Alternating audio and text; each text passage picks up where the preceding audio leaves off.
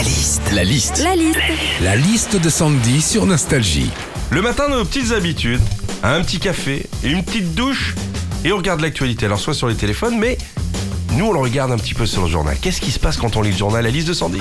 Quand on lit le journal, déjà, on découvre la une. Alors, en une, il y a toujours un gros titre avec un sujet fort, genre politique, climat, chômage. Et puis à côté, il y a des plus petits titres, genre euh, Bergerac, il vole trois boîtes de cassoulet et s'empale les testicules sur le portail. C'est fou, mais à ce moment-là, le gros titre, tu t'en fous royal. hein. Quand on lit le journal, on tombe aussi sur la rubrique sport. Alors ça parle du PSG, de l'OM, du retour de Giroud à Chelsea ou de la 26e journée de Ligue 1. Il n'y a rien qui vous choque? Bah, c'est pas une rubrique sport, hein, c'est une rubrique foot. hein.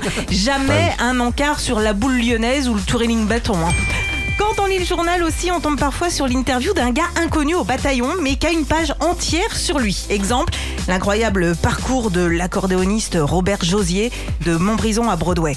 alors là, je dis, bah, ma- Madonna, McCartney, je veux bien lire l'article, mais alors Robert Josier, euh, pff, Je connais pas Robert Josier Quand concert à Bercy samedi soir. Ah ouais ouais. Enfin, quand on lit le journal, à la page météo, il y a toujours l'éphéméride avec la saint du jour et un dicton. Par exemple, aujourd'hui, le dicton, c'est Il vaut mieux voir le loup dans le troupeau qu'un mois de février trop beau. Alors, je sais pas qui écrit ces dictons chelous, mais franchement, moi, quitte à choisir, hein, je préfère avoir un mois de février pourri, mais voir le loup. hein.